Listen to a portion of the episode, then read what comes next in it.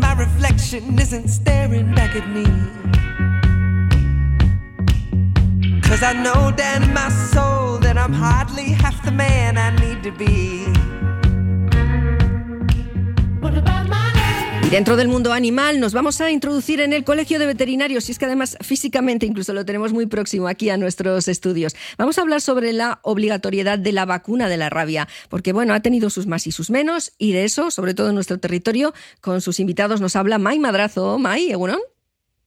Egunon, pues sí, el, ahora hay obligatoriedad de vacunar a los perros contra la rabia. Y es que yo sabía desde hace muchos años que en el País Vasco no era obligatorio y que si, por ejemplo, querías llevar tu perro a tu casa de veraneo en Burgos, pues que tenías que vacunarle para llevarlo a Burgos. Y claro, ahora mismo la, pregunta es, eh, hay una orden del gobierno vasco que regula esta vacunación obligatoria y yo no sé por qué, si será porque están entrando lobos, que, entran por Carranza, si es porque los murciélagos están empezando a morder a los perros, no lo sé, pero nos va a aclarar todo Álvaro Mateo Samán, que es presidente del Colegio de Veterinarios del País Vasco y que además recientemente ha sido nombrado también consejero del Consejo General de Veterinarios de España, así que él va a estar muy pendiente de todo lo que ocurra a nivel estatal. Eh, Egunon, Álvaro. Egunon. Bueno, ¿por qué eh, en el País Vasco durante muchos años no ha sido obligatoria la vacuna antirrábica y ahora sí? Bueno, pues porque realmente nuestro contacto con, la rabia a lo largo de los años ha sido prácticamente cero, pero las cosas van cambiando. Eh, cambian en todos los aspectos. Y ahora mismo eh, la propia orden cita clarísimamente que tenemos varios riesgos, que es que ha aumentado la capacidad de movilidad de, la ciudadanía. Eh, tenemos focos de rabia activos en países en el sur, como por ejemplo Marruecos, y también en Europa del Este. Entonces, somos una zona de tránsito, somos una comunidad autónoma de tránsito entre lo que es los ciudadanos europeos que bajan y que luego vuelven a subir desde el Magreb. Entonces, eh, quiere decir que esos animales que vienen de allí hay, hay, riesgo, riesgo importante de rabia. De hecho, tuvimos el caso de un ciudadano de aquí, creo que era de Bilbao, eh, que, falleció porque precisamente había venido desde Marruecos, había, tenido, había tenido un contacto con un animal, con rabia, un gato, y había fallecido. Y ha habido casos también en otros países europeos, como por ejemplo en Noruega o en Francia, también de ciudadanos que han terminado desgraciadamente falleciendo. Entonces, es decir, la rabia está ahí y que además después de una pandemia como la que hemos vivido todos, eh, suspirábamos por una vacuna eficaz. Por desgracia no se ha encontrado esa vacuna 100% eficaz. En la rabia lo es, es una vacuna 100% eficaz. Entonces, el gobierno vasco, yo creo que con muy buen criterio, ha determinado el, que efectivamente tengamos ese nivel inmunológico en los animales, en los perros, eh, por, el tema de la rabia. Y luego tampoco hay que desechar que efectivamente está habiendo nuevas variantes del virus de la rabia en los murciélagos, como bien eh, has citado, y que efectivamente estos murciélagos, eh, bueno, pues ha habido algún caso en la zona de Aragón y que que, bueno, pues sin ser casos muy graves, sí son casos que empiezan a alarmar y que efectivamente vamos a, eh, con estas medidas vamos a proteger mucho mejor a la población. Bueno, precisamente es que a raíz de esta obligatoriedad, eh, claro, porque los dueños de perros que tienen perros desde hace muchos años, pues se habían olvidado ya de la vacuna antirrábica y ahora hay que recordarles que hay que volver a vacunar al perro contra la rabia.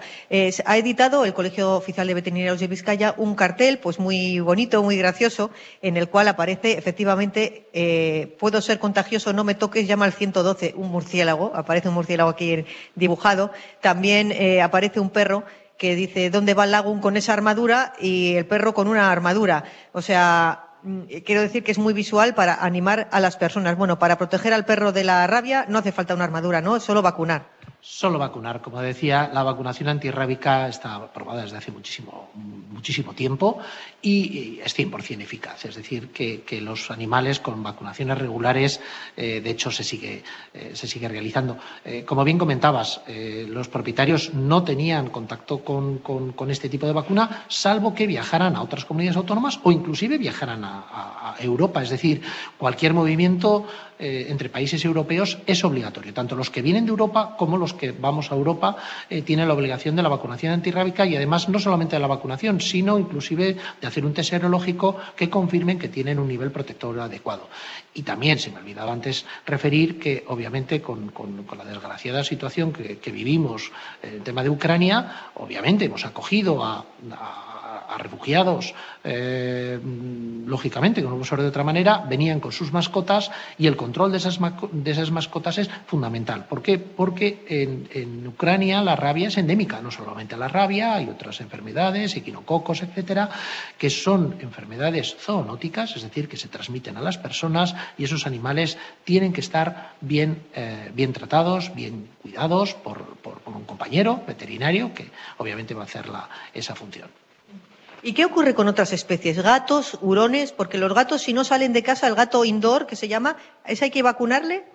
No, eh, efectivamente la, la, propia orden lo deja claro. Es decir, eh, gatos y hurones, si en un momento determinado van a abandonar el territorio y Estado y se van a otros Estados miembros, sí es obligatorio, pero ese tipo de gato que, como decimos, que, no sale, muchas veces eh, pensando también en el bienestar de los animales, eh, esos animales que no salen de casa, pues eh, no tienen el riesgo que podía tener un, perro que, obviamente va a pasear a diario por un parque o por una zona abierta o por el monte y que se va a encontrar con otros, con otros animales y va a interactuar con ellos. No es el caso del gato, del gato como bien has definido, el gato casero, que no sale. Bueno, el que sale, el que tiene la trampilla de casa, el famoso gato americano o inglés que está en la campiña, entra y sale de casa cuando quiere, ese sí, ese está medio asilvestrado. Ese, lógicamente, sería, sería más que recomendable, efectivamente. Es cosa diferente, sí. Como los gatos del Baserri, los que cuidan del Baserri.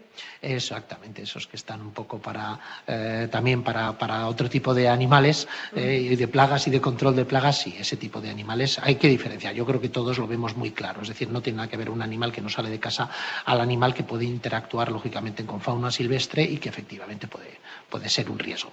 Bueno, precisamente ahora desde el Colegio de, Veterinarios del País Vasco están trabajando mucho con la nueva ley de protección animal. Eh, y, no quisiera terminar esta entrevista sin que eh, su presidente nos dé una primera impresión de qué les parece esta ley así globalmente bueno, yo creo que todas las leyes de bienestar animal, hay que incidir en que nosotros tenemos una ley autonómica ya desde hace unos meses, eh, van en el buen sentido. Es decir, yo creo que inicialmente hay que, hay que hacer una valoración positiva de las leyes de bienestar animal que van adaptándose a la, realidad que vamos teniendo con respecto al tema de los, de los animales y, eh, y nuestra relación, la relación que tenemos humanos con, con los animales. Dicho lo cual, lo que sí creo es, sobre todo esta última, la ley eh, estatal, con todos sus, con todos sus matices, creo que, tenemos que trabajarla. ¿eh? Eh, la primera valoración, lógicamente, es positiva, es la que es, y lo que tenemos que hacer es trabajar. Trabajar entre todos desde el punto de vista, mm, en nuestra parte, desde el punto de vista profesional, aportando nuestro conocimiento para que efectivamente se trabaje en el bienestar de los animales. El primer punto y el punto fundamental que antes comentábamos es el tema de la identificación. Creo que tenemos que hacer un esfuerzo todos los, todas las partes. Si queremos lograr un buen estado de bienestar de los animales, el primer punto pasa por el tema de la identificación.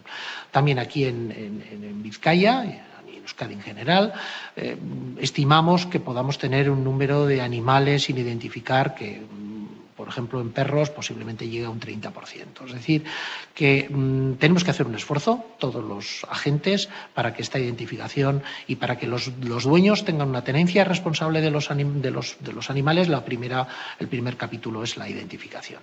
Bueno, recordamos también que el Ayuntamiento de Bilbao ha recordado que por no tener identificado al, animal te puede caer una multa de 300 euros a nivel municipal. O sea que eso ya de todas formas, y ya que por ley se obligue, eso es muy importante identificar al animal. Bueno, pues esta nueva normativa del Gobierno vasco, recordamos, obligatorio vacunar a todos los perros de la vacuna antirrábica y las primeras valoraciones sobre la ley de protección animal aquí desde el Colegio de Veterinarios de Vizcaya, Álvaro Mateo Samán, su presidente, que nos ha informado muy bien sobre este tema. Es que ricasco, Álvaro. Seguiremos hablando de esa nueva ley. Es que ricasco y ya sabéis, a vuestra entera disposición para seguir avanzando en todo este tipo de campos. Muy bien. Muy bien. Bueno, pues aquí estamos hablando, ya sabes de lo que me gusta a mí, de los de, los de cuatro patas, los peludos. De acuerdo, May, pues gracias a los dos. Es verdad que la, la, ley tiene la letra pequeña, pero la realidad también, y hay que conocerla. Y ese nuevo concepto de, la mascota, del animal, como compañero, no como, un mueble, que era lo como se le consideraba antiguamente. De acuerdo, Agur May.